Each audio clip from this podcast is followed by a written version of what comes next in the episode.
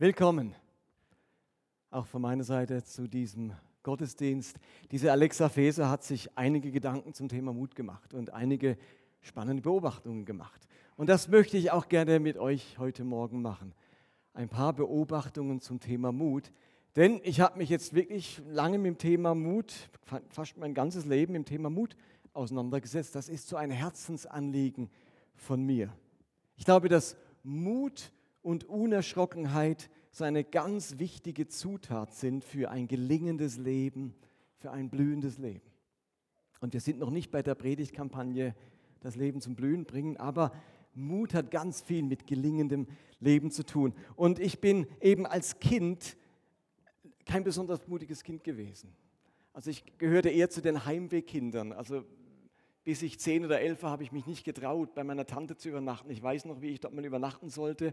Und meine Eltern sind weggelaufen und dann habe ich sie, hat sie mich festgehalten in der Hand und ich habe sie in die Hand gebissen und bin meinen Eltern hinterhergerannt, weil es mir so schwer gefallen ist, äh, außer Haus zu sein. Äh, ich gehörte zu den Kindern, die nachts um das Bett geschaut haben, abends, ob ein Monster drunter ist. Und wenn meine Eltern ins Theater gegangen sind und der Babysitter kam, dann äh, hing ich prophylaxisch schon mal über der Kloschüssel, weil ich so ähm, dachte, ich muss sicher brechen, wenn die nicht da sind. Äh, da passiert ganz Schlimmes. Also die Babysitter hatten es schwer mit mir. Und irgendwann habe ich gemerkt, als ich Christ wurde, und wahrscheinlich auch durch Veränderungen in der Pubertät, dass Mut eigentlich ein ganz kostbares Gut ist, dass Mut ganz viel bewirkt im Leben. Ich habe relativ schnell gemerkt, dass Mut unser Können verdoppelt. Ich habe gemerkt, Mut verdoppelt unser Können. Bei ganz vielen Dingen ist es Zaghaftigkeit und Ängstlichkeit, die uns daran hindert, das Potenzial zu leben, das wir haben, ob beim Singen oder Musizieren oder auf der Bühne stehen oder was vortragen. Mut verdoppelt unser Können. Und dann habe ich versucht, diesen Mut zu trainieren und bestimmte Dinge zu tun, äh, wo man Mut braucht. Da komme ich gleich noch dazu, ähm, weil Mut halte ich für ganz wichtig im Leben. Und ich habe ein paar Beobachtungen gemacht zum Thema Mut, die würde ich gerne mit euch teilen, um dann bei einer ganz entscheidenden These zu landen heute. Also mein Haupt, mein Kern ist diese These, die ich jetzt mit euch entwickle, indem ich euch zunächst einmal ein paar Beobachtungen schilder. Und die erste Beobachtung, die ich zum Thema Mut gemacht habe, und wahrscheinlich könnt ihr diese Beobachtungen bestätigen, sind auch nicht neu, Neues für euch, ist, Mut ist kein Automatismus. Mut ist kein Automatismus. Vielleicht habt ihr das auch gemerkt, Mut vergrößert sich nicht automatisch im Lauf des Lebens. Ängstlichkeit dagegen ergibt sich von ganz alleine. Ängstlichkeit muss man nicht trainieren, Mut hingegen sehr. Da habt ihr auch schon gemerkt, wenn ihr Kinder habt, ich muss einem Kind nicht beibringen, ängstlich zu sein. Das ist es von ganz alleine. Ich muss ihm aber immer wieder zeigen, was es heißt, mutig zu sein. Hallo ihr Eltern, hast du das schon gemerkt? Kinder sind erstmal ängstlich von Natur aus, vorsichtig. Und man muss mit ihnen einen Weg gehen, dass sie mutig werden. Und wenn man nicht aufpasst, dann nehmen im Laufe der Zeit die Ängste, die Vorsicht und auch die Bedenken zu. Also mindestens mir ist das so gegangen. Nachdem ich den Eindruck hatte, so als junger 20-Jähriger zwischen 20 und 30, dass ich mit meinem Mut gut unterwegs bin, auch so in der Gemeinde, habe ich gemerkt, dass wenn ich nicht aufpasse, dann nehmen tatsächlich meine Bedenken, meine Vorsicht und meine Ängste zu. Ich habe erleben müssen, dass mutige Entscheidungen meinerseits Menschen doch verletzt haben. Bestimmte Projekte, die man mutig angegangen ist, sind an die Wand gefahren. Krisen in der Leiterschaft und der Weggang guter Freunde aus der Gemeinde haben Spuren hinterlassen. Große Anstrengungen um einen Aufbruch haben am Ende nicht viel bewirkt. Vor allem das Scheitern meiner Ehe und die darauffolgende Scheidung haben mir einen enormen Dämpfer verpasst. Und vielleicht erging es uns allen da ganz ähnlich. Man hat irgendwo Enttäuschungen erlebt, man hat mit bestimmten Dingen richtig schlechte Erfahrungen gemacht. Vielleicht schlechte Erfahrungen mit Leitern, mit einem bestimmten Frömmigkeitsstil oder mit Kleingruppen Vielleicht hat man etwas gewagt, etwas riskiert und wurde dann am Ende heftig dafür kritisiert. Und plötzlich, wenn man davon genug erlebt hat, verstärkt sich in einem der Wunsch, im Leben lieber auf Nummer sicher zu gehen. Das wächst so unmerklich, das Bedürfnis, in Zukunft möchte ich eher auf Nummer sicher gehen. Möglichst keine Verluste mehr erleben. Möglichst keine Enttäuschungen mehr erleben. Keine Krisen auslösen. Es am besten allen recht machen. Keine Fehlversuche mehr. Keine Misserfolge mehr. Keine Konflikte mehr. Möglichst wenig riskieren. Halte den Ball flach, sagt irgendeine Stimme in uns nie wieder schuldig werden, sich keine Fehler mehr erlauben, möglichst keine Scham empfinden zu müssen, weil man etwas vor die Wand gefahren hat. Möglichst wenig Kollateralschäden verursachen mit dem, was man so tut und entscheidet. Und am Ende habe ich auch in meinem Leben gemerkt, lande ich in diesem Lebensmodus Play it safe. Geh auf Nummer sicher. Kennt ihr denn auch so Play it safe? Und ich habe gemerkt, wie ich dort irgendwo gelandet bin. Nach vielen Jahren als Pastor, als Mensch im Leben, mit all den Erlebnissen, Entscheidungen, am Punkt zu sein, wo ich sage, play it safe. Ich möchte nichts mehr riskieren. Ist mir zu anstrengend. Ich habe keinen Bock mehr drauf. Play it safe. Und ganz schnell wird man dabei zu einem Menschen, der lieber im Boot sitzen bleibt, als aufs Wasser zu steigen. Man verwaltet lieber das Alte und Bekannte, statt Neues zu wagen.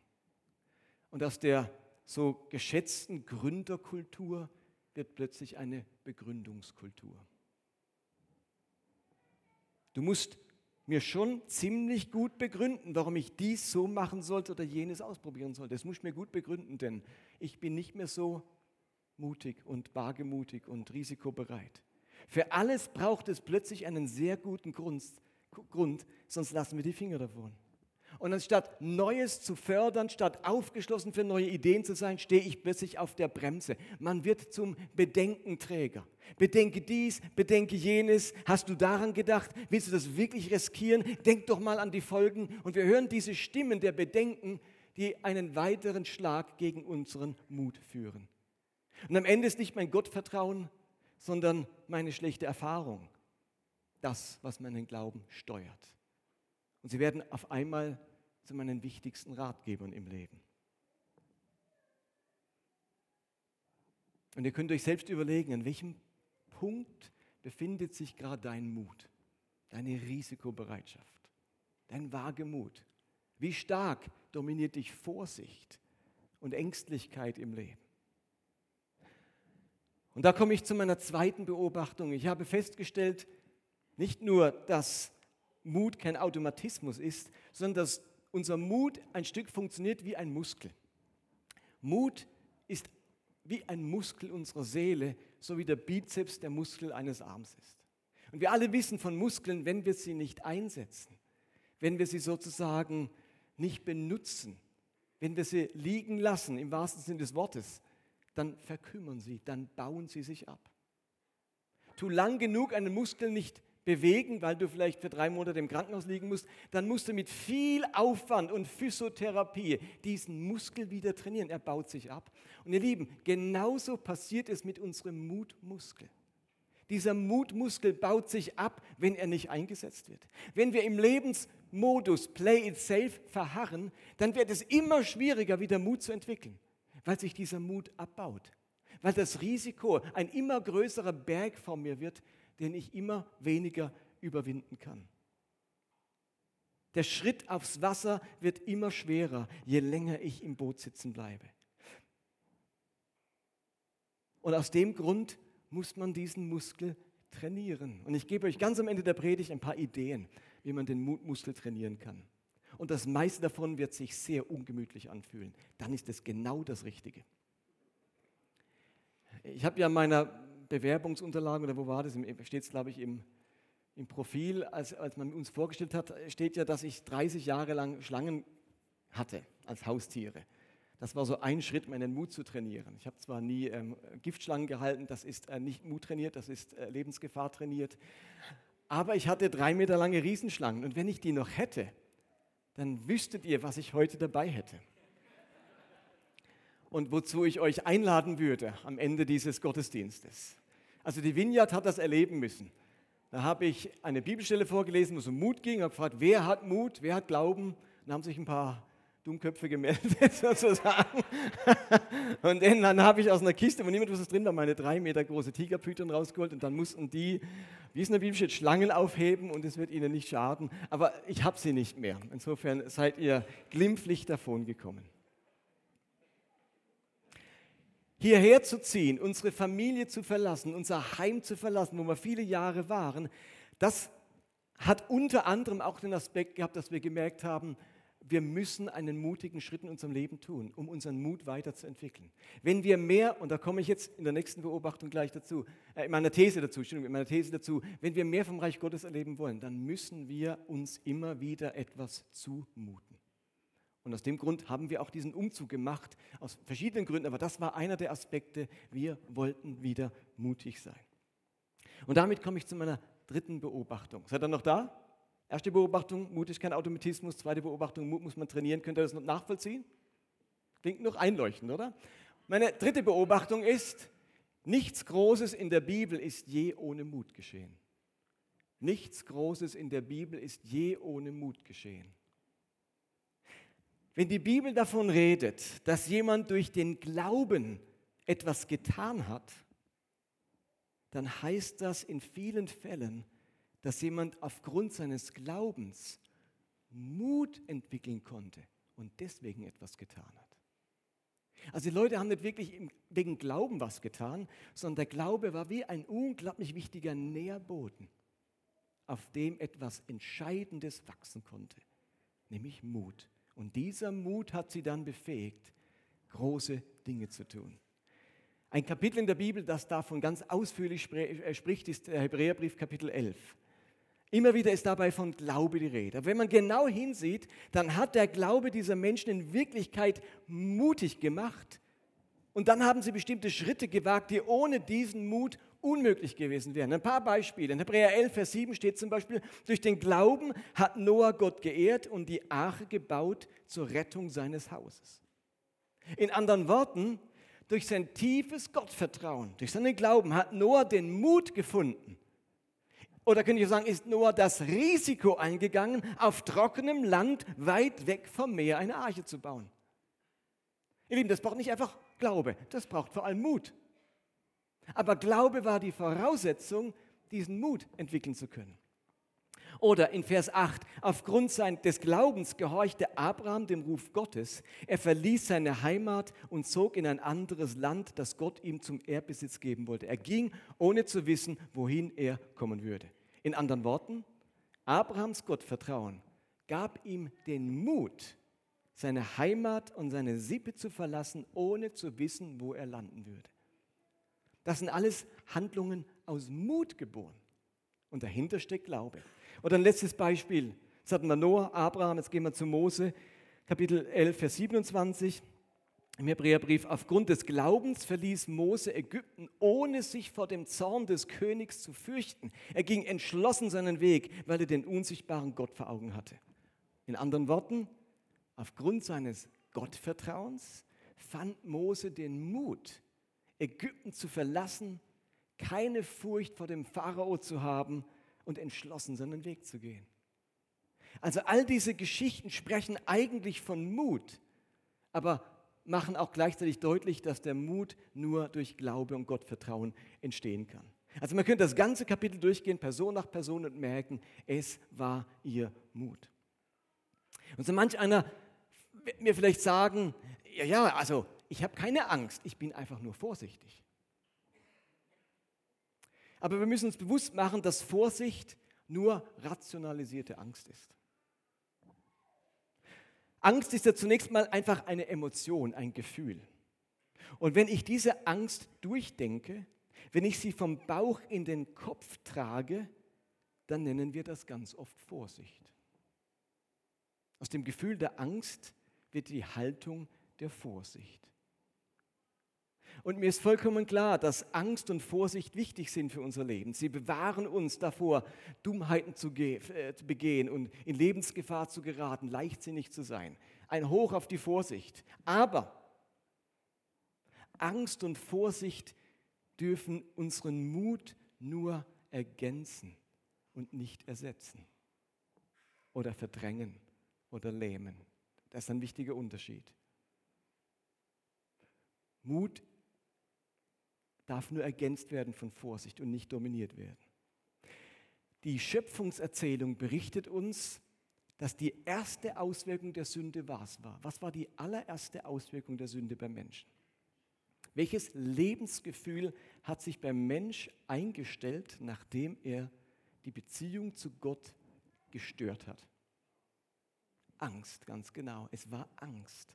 Genesis 3, Vers 9. Doch Jahwe, Gott, rief den Menschen, wo bist du? Der Mensch antwortete, ich habe dich durch den Garten gehen hören und bekam Angst.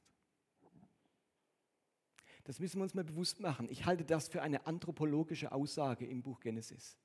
Also diese, diese, diese Schöpfungserzählung mit dem Bericht der ersten Sünde ist für mich ganz stark eine anthropologische Geschichte. Sie erzählt uns unglaublich viel über das Werden, Gedeihen und Verderben des Menschen. Und hier kommt eine ganz entscheidende Aussage. Diese Erzählung vom Sündenfall will uns erzählen, erklären, wie so die Grundverfasstheit des Menschen ist. Was so das Kernproblem, das Grundproblem des Menschen ist aus der gestörten Beziehung zu Gott heraus. Also wenn meine Beziehung zu Gott gestört ist, wenn der Mensch auf sich selbst gestellt ist, dann stellt sich ein ganz schwieriges Lebensgefühl ein, nämlich das Lebensgefühl der Angst. Wenn man also wie Gott hier die Frage stellt, Mensch, wo bist du? Ich könnte fragen, Mensch, wie steht es um dich? Wie sieht es aus bei dir, Mensch? Und nicht einfach du oder du, sondern die Menschheit. Menschheit, an welchem Punkt stehst du? So verstehe ich diese Frage. Adam, wo bist du? Menschheit, wo bist du gelandet? An welchem Punkt befindest du dich? Und dann lautet die Antwort, ich befinde mich ganz tief im, im Punkt der Angst im Zustand der Angst. Und der Rest der Bibel ist die Geschichte davon, wie wir in die Beziehung zu Gott zurückkehren, damit das Vertrauen zurückkehrt, unsere Angst überwunden wird und neu Mut und Unerschrockenheit wachsen können. Wie wäre es, wenn nicht der Glaube das Endziel unserer Gottesbeziehung wäre, sondern der Mut und die Kühnheit. Habt ihr euch schon mal überlegt? Wir haben den Eindruck, wenn ich beim Glauben gelandet bin, bin ich am Ziel. Ich würde behaupten, nicht der Glaube ist das Ziel, sondern das, was der Glaube bewirken will. Uns herausführen aus diesem elenden Zustand der Angst zu neuem Mut, zu neuer Bereitschaft, auf das Leben zuzugehen, etwas zu wagen und etwas zu riskieren. Was nützen der weltgläubige Menschen, die trotzdem feige sind? Ihr Lieben, es hat genug Wutbürger in unserer Gesellschaft. Es bräuchte dringend Mutbürger. Die einen riskieren, äh, die einen kritisieren immer etwas, die anderen riskieren etwas. Die einen klagen an, die anderen packen an. Die einen trauern um das Alte, die anderen wagen etwas Neues. Das sind meine drei Beobachtungen.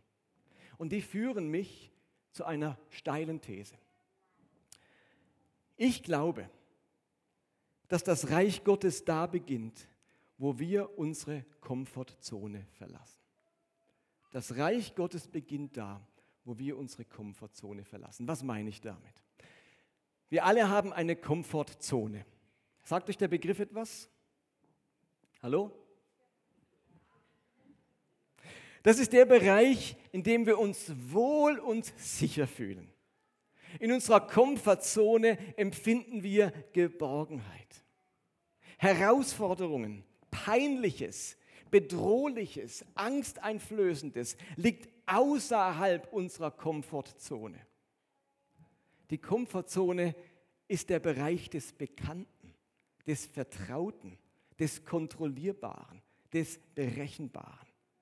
Es lebt sich gemütlich und sehr angenehm in unserer Komfortzone. Ich hätte jetzt eine ganze Menge Ideen, wie ich die Komfortzone von einigen von euch stören könnte. Soll ich das mal versuchen?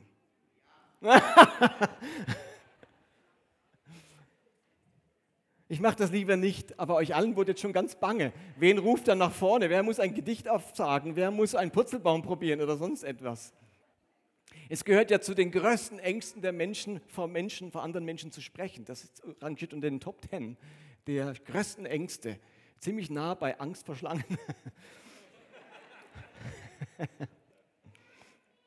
Aber ihr Lieben, all die Geschichten im Alten Testament und vor allem auch im Leben Jesu zeigen mir, dass die Action außerhalb der Komfortzone stattfindet. Das Reich Gottes beginnt da, wo wir unsere Komfortzone verlassen. John Wimber, der Gründer der Winterbewegung, wo ich herkomme, hat immer Folgendes gesagt. Glaube buchstabiert man R-I-S-I-K-O. Risiko. Glaube buchstabiert man Risiko. Meine Komfortzone, das ist das sichere Boot auf dem See Genezareth. Aber ihr Lieben, wer es Jesus gleich tun möchte, wer mit ihm auf dem Wasser laufen möchte, der muss aus dem Boot steigen. Die Action geschieht außerhalb vom Boot. Wir müssen aus dem Boot steigen, wenn wir leben wollen wie Jesus und erleben wollen, was Jesus erlebt hat. Ulla hat vor ein paar Wochen über die Aussendung der 72 Jünger gepredigt. Und ich möchte da besonders eine Sache nochmal herausgreifen, die uns diese Geschichte deutlich macht. Da sendet ja Jesus 72 Jünger aus, damit sie das Reich Gottes erleben und weitergeben. Das war die Idee. Er sagt ihnen, Lukas 10, Vers 9, heilt die Kranken, die dort sind und verkündigt den Bewohnern der Stadt, das Reich Gottes ist zu euch gekommen. Ihr geht in Städte, nehmt nichts mit, heilt die Kranken und verkündigt das Reich Gottes. Und dann machen die Jünger das. Und sie kommen zurück und sagen, Herr, sogar die Dämonen müssen uns gehorchen, wenn wir uns auf deinen Namen berufen. Klingt alles wie wunderbar, Happy End, besser kann es nicht laufen.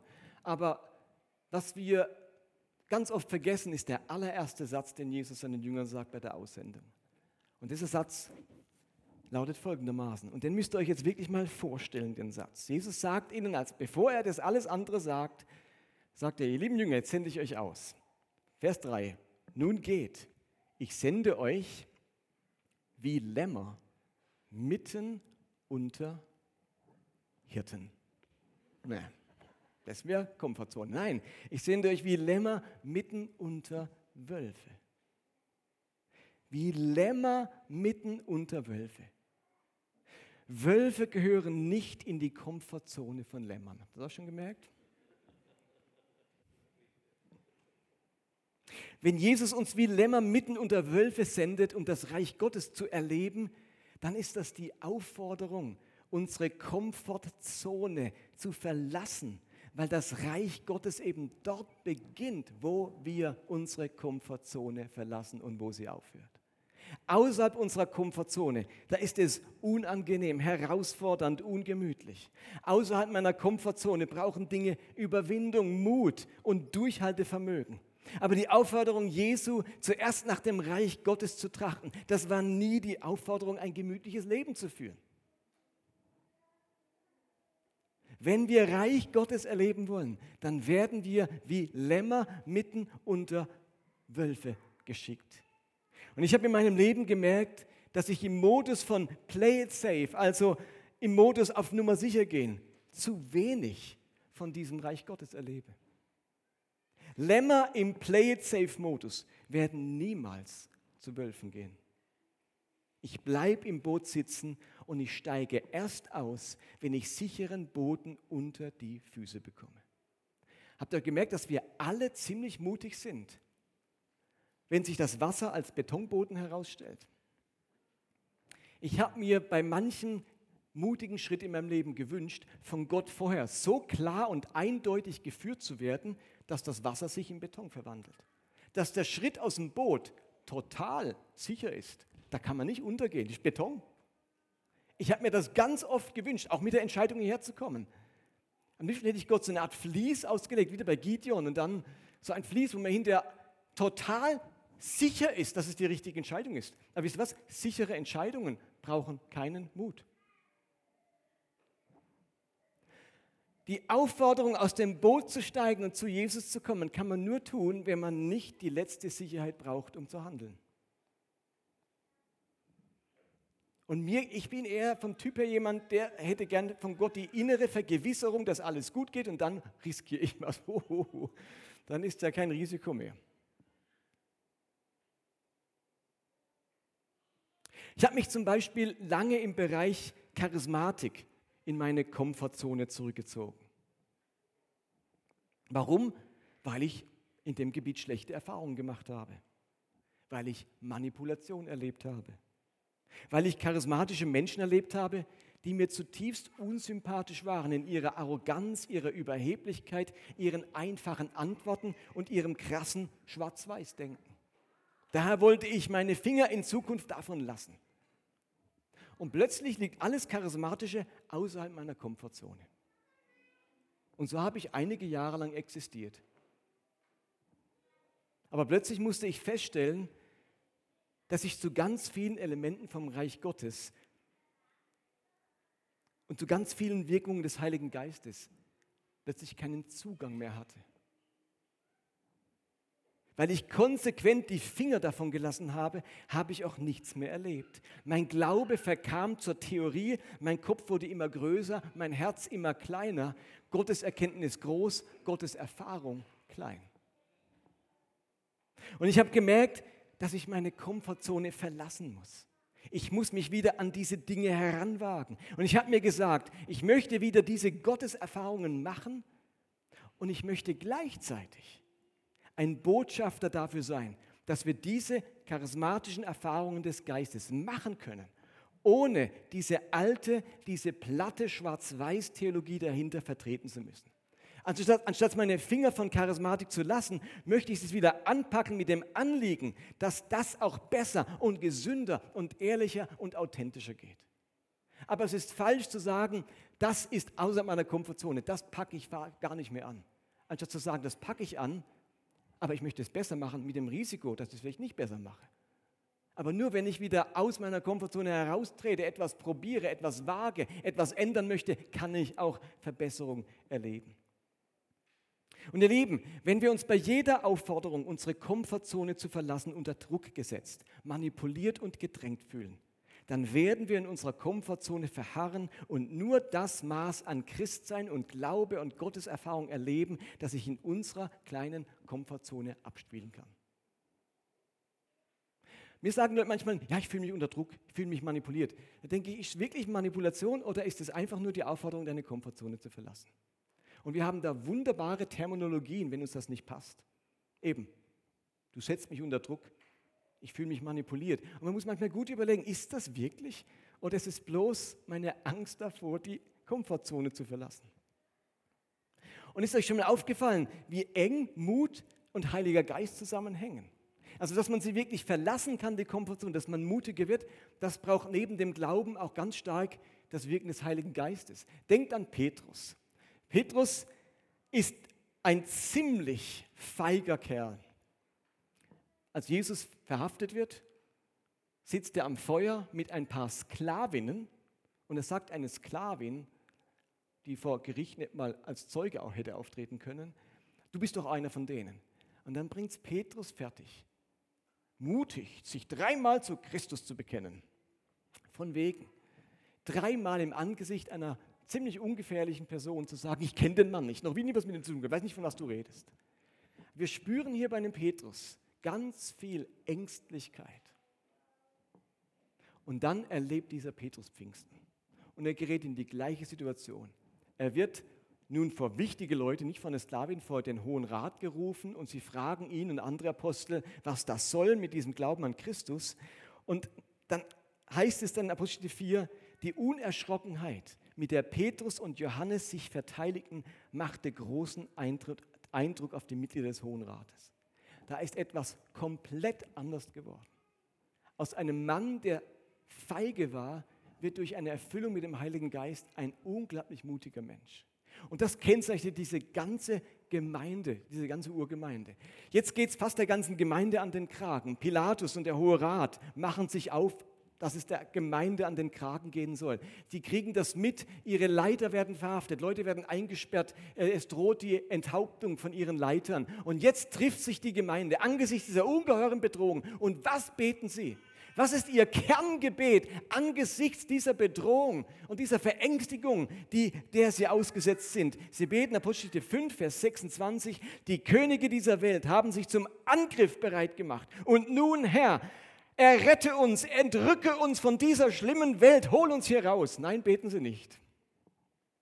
Und nun, Herr, höre ihre Drohungen, Hilf allen, die an dich glauben, deine Botschaft mutig und unerschrocken weiterzusagen. Nach diesem Gebet bebte das Gebäude, in dem sie sich versammelt hatten. Und sie wurden alle vom Heiligen Geist erfüllt und sie predigten mutig und unerschrocken die Botschaft Gottes.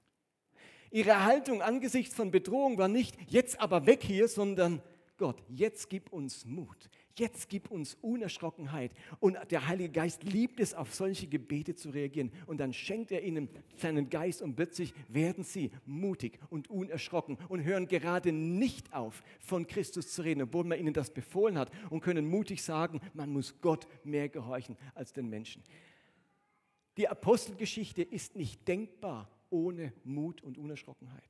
Immer wieder taucht das Wort Mut und Kühnheit in den Texten auf. Wären die Jünger in ihrer Komfortzone geblieben, würde das Evangelium immer noch in Jerusalem feststecken. Und mir ist vollkommen klar, dass Mut nicht Garantie heißt. Unerschrockenheit ist nicht Sicherheit. Als die Lämmer sich unter die Wölfe wagten, gab es auch Verluste. Denkt an meine Predigt über Jakobus und Petrus. Aber Gott hat es nun einmal so gemacht, dass ich aus meiner Komfortzone ausbrechen muss, aus dem Boot steigen, um dem Reich Gottes zu begegnen. Und ich bitte dich dir zu überlegen, wo steckst du in deiner Komfortzone fest? Wo bist du im Lauf deines Glaubens? Von mutig nenne ich es mal positiv, angriffslustig, risikobereit gelandet bei einem verzagten, zurückgezogenen, ängstlichen Glauben. Diese Entwicklung ist normal. Aber wir können etwas dagegen tun. Wer erleben will, wie Kranke geheilt werden, muss für Kranke beten. Wer erleben will, dass Menschen zum Glauben an Christus finden, der muss von seinem Glauben erzählen. Wer erleben will, dass unsere Erde nicht den Bach runtergeht, der muss an seinem Lebensstil und an seinem Konsumverhalten arbeiten. Wer erleben möchte, dass diese Gemeinde aufblüht, wächst und gedeiht, der muss aus seiner Passivität und aus seiner Leidenschaftslosigkeit heraus. In der Komfortzone geschieht, was immer schon geschehen ist. In der Komfortzone, dort sind wir Zuschauer, Beobachter, Besserwisser. Außerhalb der Komfortzone sind wir Spieler, Gestalter, Beweger. Habt ihr das gehört? Wenn eine Gemeinde wie bei mir, die Vineyard Basel oder Elia, 25 Jahre alt ist, dann ist die Komfortzone meistens groß geworden. Da hat man so vieles schon erlebt, mitgemacht, ausprobiert, seine Erfahrungen gesammelt, musste Sachen wieder einstampfen, hat Konflikte und Enttäuschungen erlebt. Mir muss keiner mehr kommen. Alles nichts Neues. Und plötzlich wird man zum Verteidiger der Komfortzone. Überall wittert man die Wölfe. Das kann ich in meiner Lebensphase, wie auch immer die gerade heißt, wirklich nicht gebrauchen. Es gibt übrigens keine Lebensphase, wo man Wölfe gebrauchen kann. Und dann ist da dieser Jesus, der nicht aufhört, seine Jünger mitten unter Wölfe zu senden und sie einlädt, aus dem Boot zu steigen. Und darum zum Schluss die Frage, wie könntet ihr, wie könnte ich meinen Mutmuskel trainieren? Das wären Schritte, um die Komfortzone immer wieder zu verlassen. Welche Übungen gibt es, die mir helfen, diesen Muskel zu trainieren? Und ich liefere euch mal ein paar Ideen, nicht einfach mal ein paar auf. Zum einen könnten sie euch anregen, eure eigenen Ideen zu entwickeln. Zum anderen könnten es wirklich Ideen für euch sein. Und eben, habe ich am Anfang schon gesagt, wenn diese Ideen bei dir das Gefühl auslösen, das ist unbequem, das fällt mir schwer, das fordert mich heraus, das macht mir Angst, dann sind es wahrscheinlich genau die richtigen Ideen, um deinen Mutmuskel zu trainieren. Denn wenn dir es leicht fällt, wenn du das mit links machst, dann trainiert es nichts. Du könntest deinen Mutmuskel trainieren, indem du zum Beispiel nach dem Gottesdienst bewusst auf Menschen zugehst, die neu sind, die zu einer anderen Generation gehören oder die du noch nicht kennst. Eine einfache Übung, aber die braucht ein bisschen Mut. Es ist die Komfortzone, nur mit meinen Freunden zu reden. Ich verlasse meine Komfortzone, indem ich bewusst auf Menschen zugehe, die ich nicht so kenne. Du könntest bewusst auf jemanden in der Gemeinde oder in der Nachbarschaft zugehen, von dem du weißt, dass er krank ist oder eine Not hat und ihn an, in ihm anbieten, mit ihm zusammen zu beten. Du kriegst mit, deine Nachbarin ist erkrankt. Jetzt hast du zwei Möglichkeiten. Die Komfortzone sagt, gute Besserung. Außerhalb der Komfortzone sage ich, dürfte ich gerade mit ihnen beten. Ups. Schluck. Aber das wäre eine Übung, die braucht Mut. Aber wir wollen den Mut ja trainieren. Oder du könntest ganz bewusst mehr spenden, als dir wohl ist und dir leicht fällt. Wäre auch mal eine Übung. Du könntest dich bei einer Feier oder einer Einladung bewusst an einen Tisch mit Leuten setzen, die du nicht kennst, anstatt durch den ganzen Abend in deinem eigenen, dich den ganzen Abend in deinem eigenen Freundeskreis zu tummeln. Oder du könntest im Hallenbad oder im Freibad vom 5-Meter-Brett oder vom 10-Meter-Brett springen.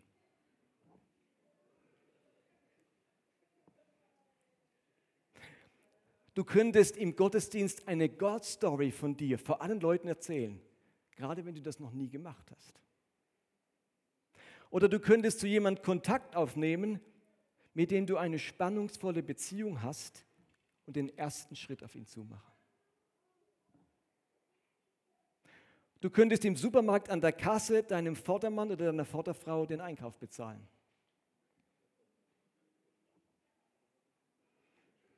Vielleicht nicht im Baumarkt, da könnte es teuer werden.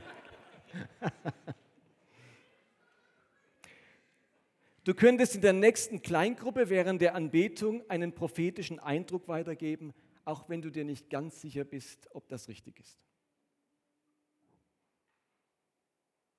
Du könntest einen Seelsorger, einen Pfarrer aufsuchen und mal wieder ganz bewusst die Beichte ablegen. Bräuchte Mut. Könnte man was trainieren. Du könntest mal wieder jemandem erzählen, wie du Jesus kennengelernt hast.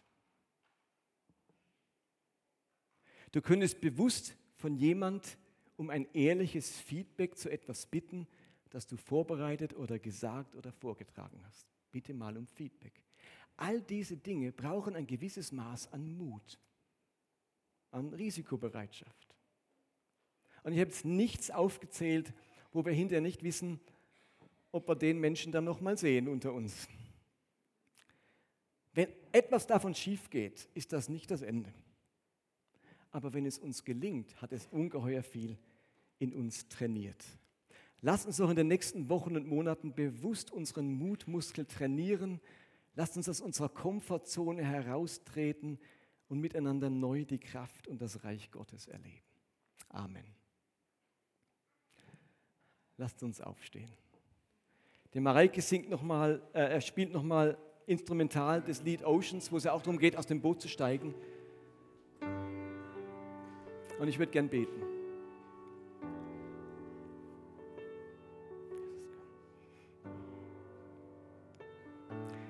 Himmlischer Vater, ich danke dir für das Geschenk des Mutes.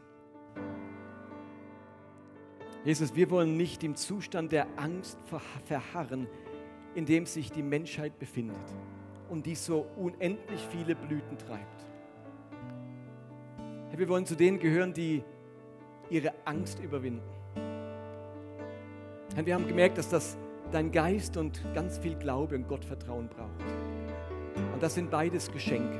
Und ich bitte dich, dass du uns das Geschenk des Glaubens und das Geschenk des Heiligen Geistes machst. Aber hilf uns nicht im Boot sitzen zu bleiben Hilf uns wieder mutig, unser Leben und unseren Glauben zu führen. Herr, ich bitte dich, dass du uns störst in unserer Komfortzone. Ich bitte dich, dass unser Glaube wieder sich lebendig anfühlt, risikobereit, wagemutig. Dass wir etwas von dem spüren, was der Psalmist sagt, mit meinem Gott kann ich über Mauern springen. Komm, Heiliger Geist, und fülle uns jetzt mit diesem Mut und dieser Kühnheit, so wie du es bei der ersten Gemeinde getan hast. Komm gerade jetzt, Heiliger Geist.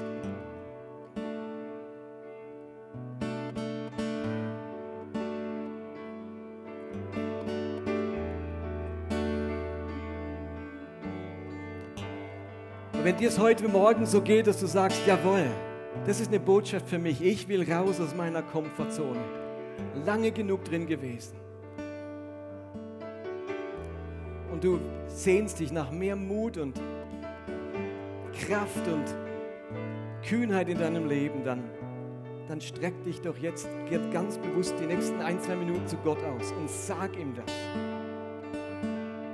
Ich wünsche mir so, dass unsere Gemeinde dann nochmal eine kleine Revolution erlebt und wir allesamt ein richtiges Stück mutiger werden. Dass sich Elia mehr außerhalb vom Boot als im Boot befindet. Komm, Heiliger Geist. Lass uns einmal diesen Refrain singen, während wir uns bewusst ausstrecken.